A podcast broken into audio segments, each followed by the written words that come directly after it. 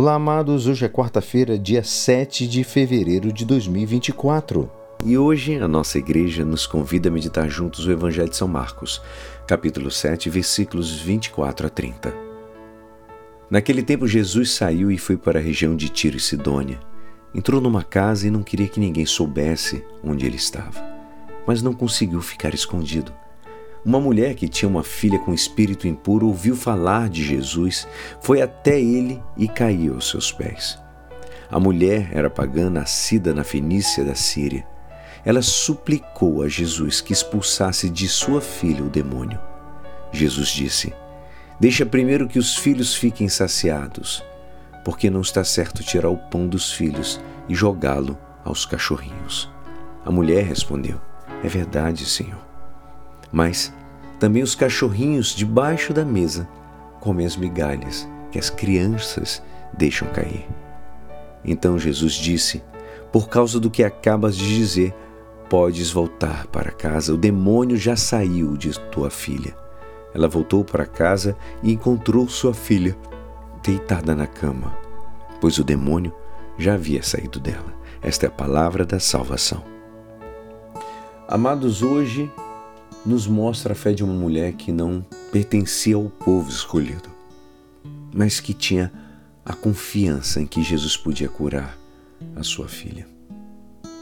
A dor e o amor levam a pedir com insistência, sem levar em consideração nem desprezos, nem atraso, nem indignação. E consegue o que pede, pois, como diz a palavra diz, ela voltou para casa e encontrou sua filha deitada na cama pois o demônio já havia tinha, tinha saído dela. Santo Agostinho dizia que muitos não conseguem o que pedem, pois são aut male, aut male, aut mala. Ou, ou seja, são maus e a primeira coisa que teriam que pedir seria ser bons. Ou pedem erroneamente, sem insistência, em vez de pedir com paciência, com humildade, com fé e por amor ou pedem coisas ruins que, se recebessem, fariam dano à alma, ao corpo, aos outros. Amados, devemos nos esforçar, pois, para pedir bem.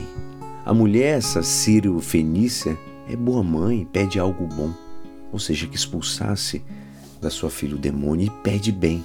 Ela veio e jogou-se aos pés de Jesus. O Senhor nos faz usar da perseverança, da oração e do pedido. Certamente existem outros tipos de, de maneira de pregar: a adoração, a expiação, a oração de agradecimento. Mas Jesus insiste em que nós frequentemos muito a oração do pedido. Por quê? Muitos poderiam ser motivos, porque necessitamos da ajuda de Deus para alcançar nosso fim, porque expressa esperança e amor porque é um clamor de fé. Mas existe um que talvez seja pouco considerado. Deus quer que as coisas sejam um pouco como nós queremos. Deste modo, nosso pedido, que é um ato livre, unido à liberdade onipotente de Deus, faz com que o mundo seja como Deus quer e um pouco como nós queremos. É maravilhoso o poder da oração. E é assim, esperançoso, que esta palavra poderá te ajudar no dia de hoje que me despeço. Meu nome é Alisson Castro e até amanhã. Amém.